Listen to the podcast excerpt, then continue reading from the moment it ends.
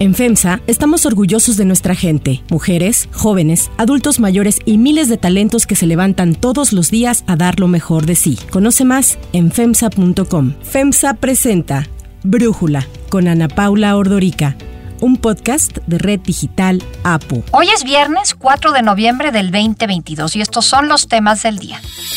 Consultas solicitadas por Estados Unidos y Canadá en el marco del TEMEC en contra de la política energética de México podrían retrasarse debido a la reestructura del equipo en la Secretaría de Economía.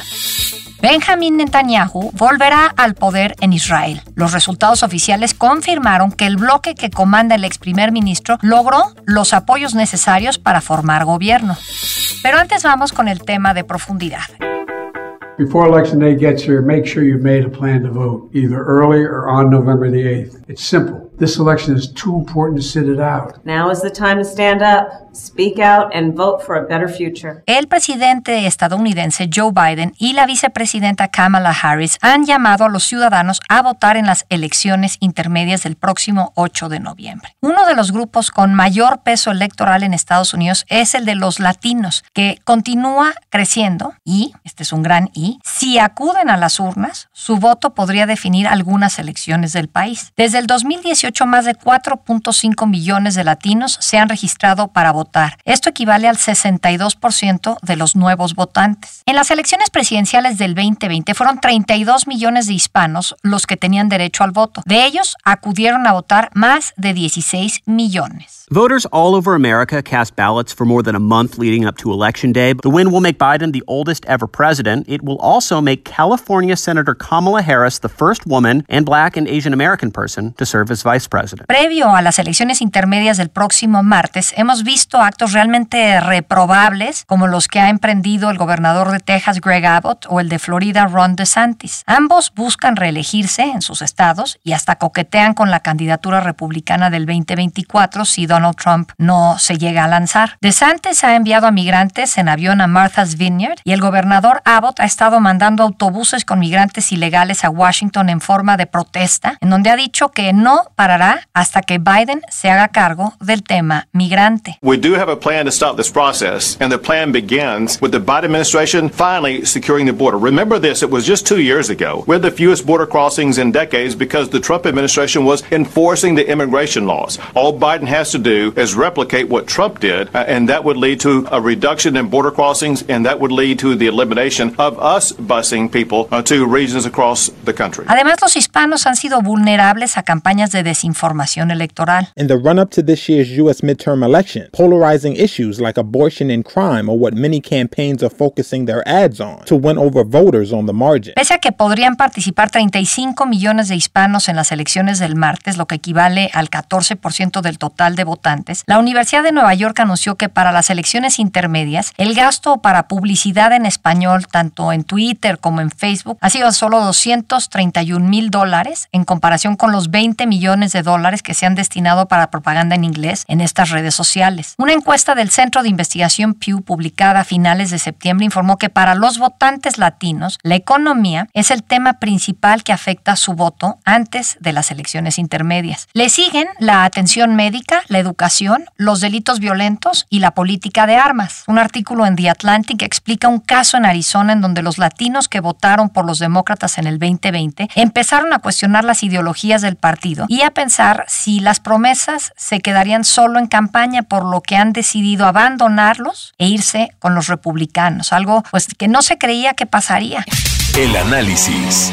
Para entender mejor este tema, le agradezco a Enrique Acevedo, periodista de CBS, quien acaba de publicar un artículo sobre el voto hispano en el Washington Post, platicar con nosotros. Enrique, a ver, ¿por qué votan tan poco los latinos? Tú eres un latino en Estados Unidos. Sí, bueno, y sí voto.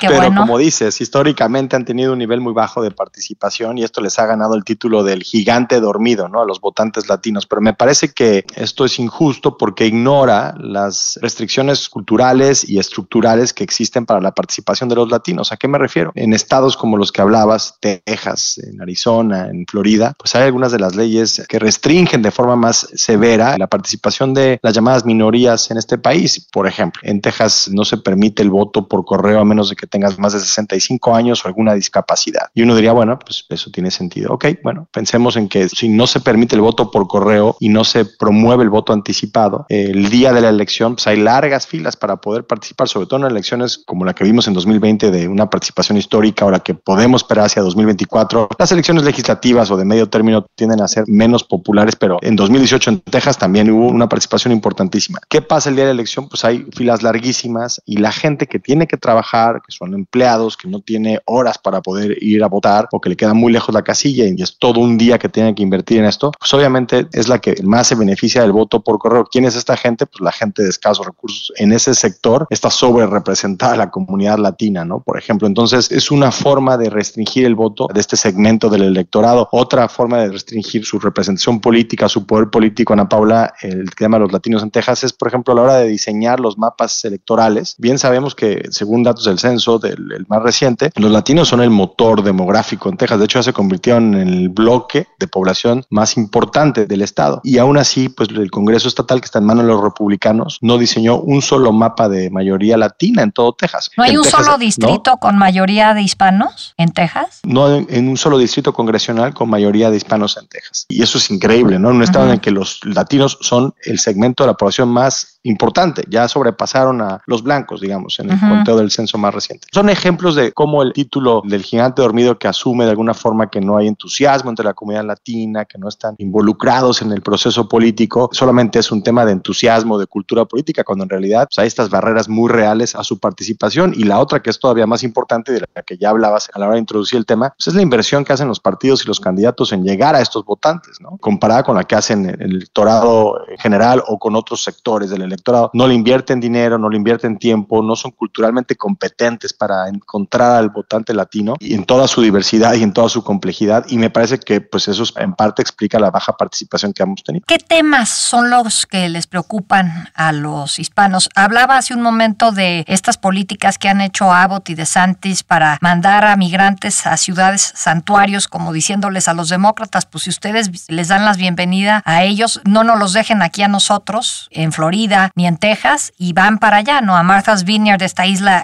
elegantísima. Pero no me queda claro si al votante hispano el tema migración es algo que le interese. Es que realmente depende de qué votante hispano estamos hablando, porque si estamos hablando de los votantes hispanos en la zona de la frontera entre Texas y México, pues el tema de migratorio es importante, pero estamos hablando de los cubanoamericanos en Florida, pues el tema de migración es importante, pero no es un asunto personal, no es un asunto de identidad, porque una vez que los cubanos, la mayoría que están aquí ya son parte de la comunidad exiliada, llegaban al país, inmediatamente recibían un estatus legal y los beneficios de la residencia y la ciudadanía. Esto habla de esta noción de que el voto latino, los votantes latinos, pues, no son un bloque bien cohesionado, no son un bloque monolítico, ¿no? El colombiano americano, el venezolano americano es muy distinto a los salvadoreños en Virginia y en Washington DC y súper distintos a los mexicoamericanos de Arizona, que además son distintos a los mexicoamericanos de Nevada o a los que llevan tres o cuatro generaciones viviendo en el norte de Texas. O sea, es realmente un bloque diverso y muy complejo en ese sentido porque no hay un tema probablemente que los junte.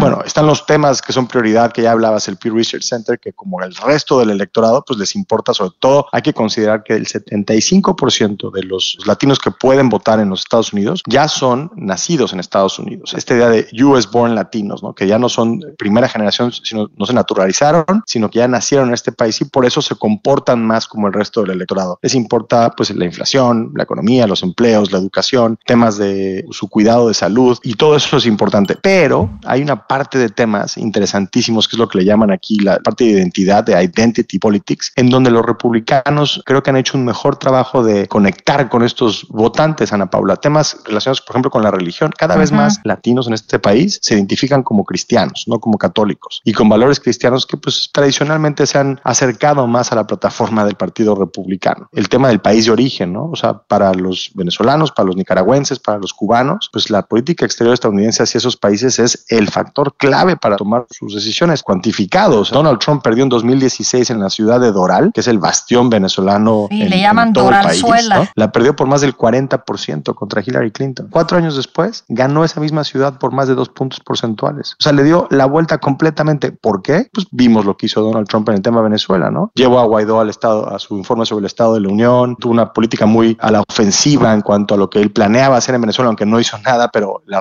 retórica era muy hostil, ¿no? Beligerante, y eso los venezolanos les gustó, lo compraron y lo apoyaron. Cuatro años después le dio la vuelta a esa ciudad, y no solamente a esa ciudad, cada vez más los republicanos y el trompismo avanza en los hispanos de Florida, que por cierto, ya con esto termino. Tradicionalmente siempre hemos explicado el voto en favor de los republicanos en Florida a partir de la experiencia de los cubanoamericanos, pero hoy por hoy los cubanoamericanos ya no son la mayoría del voto latino en Florida. Son, sí, el segmento más importante, pero no la mayoría. Si sumamos a todos los demás que estamos aquí, que no somos cubanoamericanos, ya somos el 55% del electorado latino y el Estado es más conservador y más republicano de lo que era cuando los cubanoamericanos eran la mayoría. Interesantísimo. Ya estaremos viendo qué ocurre el martes próximo con este voto hispano. Enrique Acevedo, muchísimas gracias por darnos tu análisis y por platicar con nosotros. Un gusto, como siempre. Un abrazo, Ana Paula. Interrumpo este episodio para contarles algo muy especial. Mientras venía al trabajo descubrí lo que es viajar con comodidad y con tecnología intuitiva. Hice mis pendientes mientras iba manejando y lo más importante es que no tuve ni que quitar los ojos del camino. Tienen que descubrir a Buick porque al subirse a una SUV de Buick también conocerán algo muy especial. Hay otras noticias para tomar en cuenta. 1. Temec.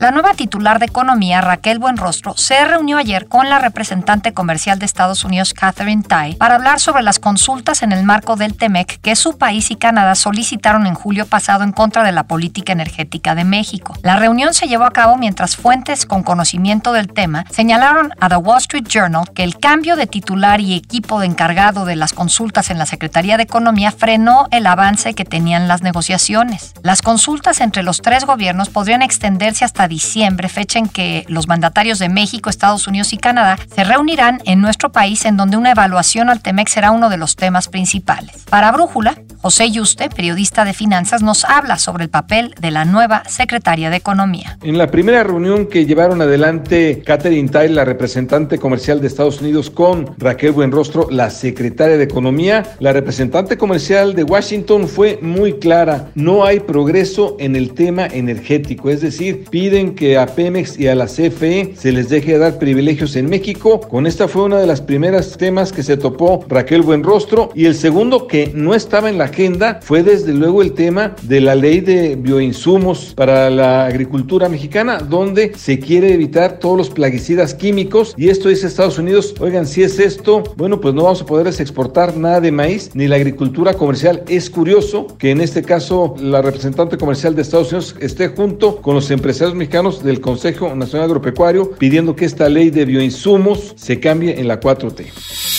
2. Israel.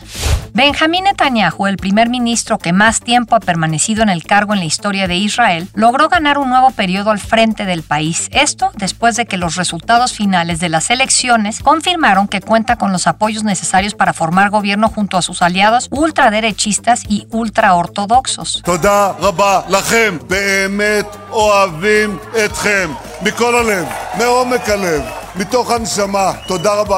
El escrutinio de las elecciones del martes pasado, las quintas que se llevan a cabo en tres años y medio, dan 32 escaños al Likud, el partido de Netanyahu, con lo que alcanzará 64 posiciones, junto al partido sionista religioso que obtuvo 14. Los ultraortodoxos de Shas se hicieron de 11 y el judaísmo unido de la Torah ganaron 7. Así, el bloque supera la mayoría mínima requerida de parlamentarios para gobernar de un total de 120 que conforman la Knesset. Era la primera vez desde el 2009 que Netanyahu no competía como primer ministro saliente. Con la confirmación de los resultados por parte de la Comisión Electoral de Israel, el próximo paso será la presentación de estos al presidente Isaac Herzog, que recibirá en los próximos días a los líderes de los partidos para que recomienden a un candidato para el cargo de primer ministro. Netanyahu será el elegido para recibir el mandato de formar gobierno, pues es el único político de la coalición que se anticipa podría alcanzar la mayoría mínima de 61 recomendaciones. Llama la atención que Netanyahu volverá a tomar las riendas de Israel mientras continúa el juicio en su contra, en el que se le acusa de fraude, cohecho y abuso de confianza en cuatro casos distintos de corrupción. Para cerrar el episodio de hoy los voy a dejar con Listen to Your Heart de Roxette.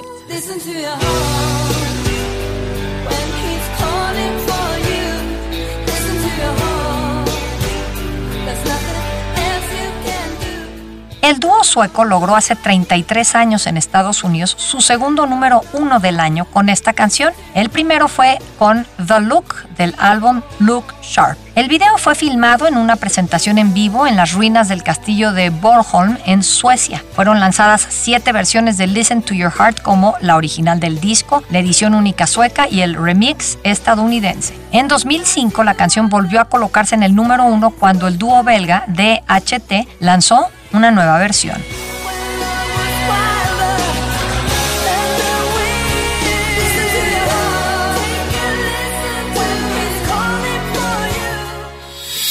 Yo soy Ana Paula Ordorica. Brújula lo produce Batseba Feitelson. En la redacción, Airam Narváez. En la coordinación y redacción, Christopher Chimal. Y en la edición, Cristian Soriano. Los esperamos el lunes con la información más importante del día. Que pasen por lo pronto un muy buen fin de semana. Oxo, Farmacias ISA, Cruz Verde, Oxo Gas, Coca-Cola FEMSA, Invera, Torrey y PTM son algunas de las muchas empresas que crean más de 245 mil empleos tan solo en México y generan valor como parte de FEMSA. FEMSA presentó Brújula con Ana Paula Ordorica, un podcast de Red Digital APO.